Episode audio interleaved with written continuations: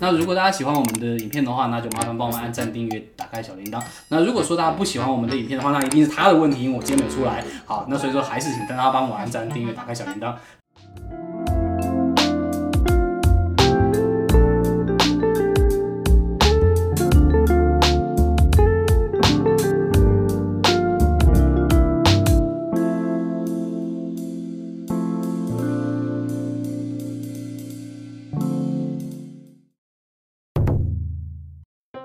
Hello，大家好，我是 Julie。那今天呃，我们用比较简单的方式来进行教学。好，那大家看到这其实是我家啦。哦，那因为空间有点小哦，所以那个老莫就不方便站在这边。然后如果站在这边，这画面就相当的满了。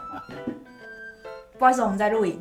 好，不好意思，不好意思。好，那那个老莫的粉丝今天就不好意思啦。这一次的影片就只有我在画面上。那这这集的影片呢，我们就要谈到说，如果大盘有机会反弹。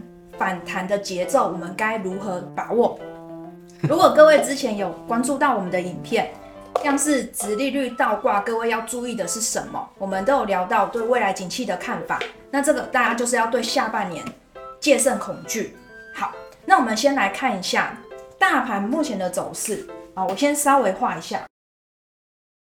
好，有点丑哦。好丑哦，重画，哎，好丑哦。好，来，我们这是现在大盘的样子嘛？好，那从这样的趋势来看，高低点都越来越低，高点越来越低，低点越来越低，加上月线是下滑的，就知道目前是一个空方趋势。好，首先各位要知道哦，平台区在上方的平台区它就是压力，为什么？因为很多人套牢在这个地方嘛。哦。所以初步像大量，怎么了？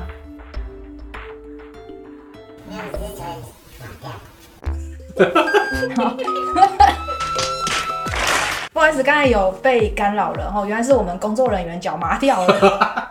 来，我们继续哦。首先，大家要知道压力有哪些。第一个，比如说大量黑 K 的高点；第二个，平台套牢区。我为什么讲套牢？因为它在现在股价上方嘛，又在一个平台区，那就代表说很多人套牢在那个地方。好，再来下滑的均线也是压力，好，所以大家要先注意这三件事情，这三个都是在反弹过程中各位要小心的压力。那碰到压力会怎么办？我们先看一下哦，这边是一个平台区，在四月二十五号的时候有一个大量黑 K，那我们刚有提到说大量黑 K 高点它也是压力。所以上涨的节奏，它常常采取进三退二，上涨碰到压力，它会干嘛？会有卖压嘛？遇到卖压之后，它会下来回撤支撑，支撑有撑之后，它才会慢慢的再往上去挑战。好，碰到之后，除非突然出量直接拉上去后，否则这个节奏还是会采取进三退二，再拉回来。拉回有撑，再慢慢的往上，所以各位看哦，像这样子的反弹节奏，以我们这样的局部来看，它是就也会变成高低点都越来越高。那接下来呢？好，除了大量黑 K 高点是压力之外，还有平台区的压力。好，再来呢，还有什么压力？还有头部颈线的压力。所以我们说反弹它。就是要怎么样关关难过关关过，他不断的在往上都会遇到很多的关卡哦，都是很多人套牢需要解套的卖压。你刚刚那句话这样念对了？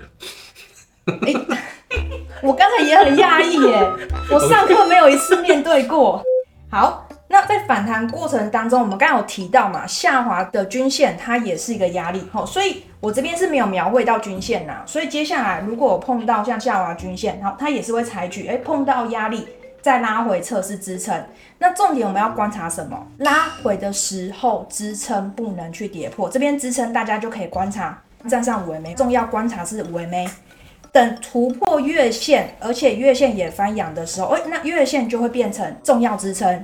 好，所以上去，那这边从一月份跌到现在，那一月份这边的头部比较大，所以相对它压力会比较重。碰到压力比较重，那其实反弹它就会拉回，它拉回过程中，它就需要稍微整理一下。好，所以这个接下来整理的过程也很重要。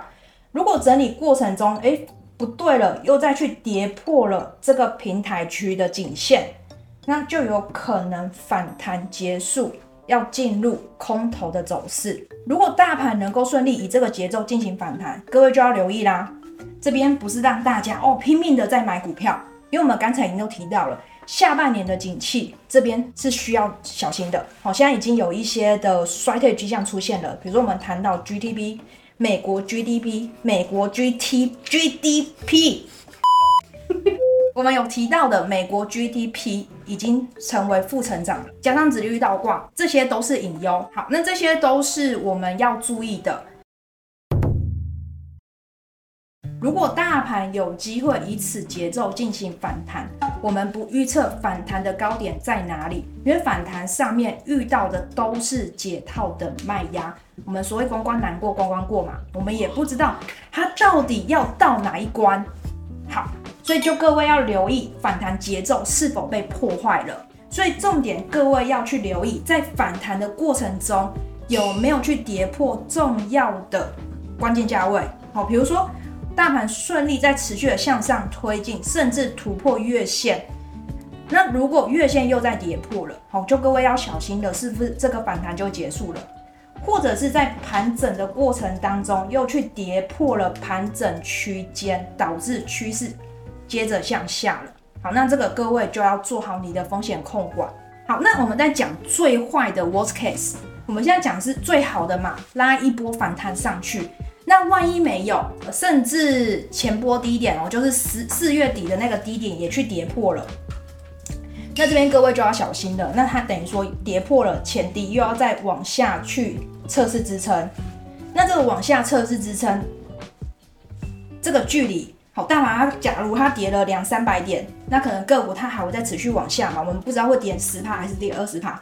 那各位就想想，如果不幸最 worst case，大盘又持续在往下跌，没有达到我们预期的反弹效果，那各位就想，你能不能去承担再往下跌的这个风险？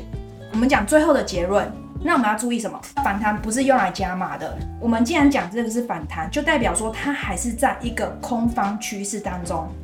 既然是空方趋势，不是让我们在加水位在股票市场当中，是让我们可以有机会。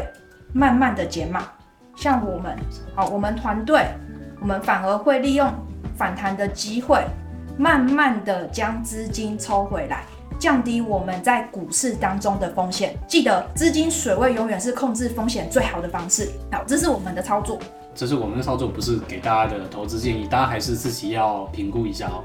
那这就是我们今天的影片了啊。那如果大家喜欢我们的影片的话，那就麻烦帮我们按赞、订阅、打开小铃铛。那如果说大家不喜欢我们的影片的话，那一定是他的问题，因为我今天没有出来。好，那所以说还是请大家帮我按赞、订阅、打开小铃铛。好，那我们就先这个样子了。那希望今天的影片对大家都有帮助。好，那我们就下周再见了，拜拜，拜。不要追高哦，反弹不要追高哦。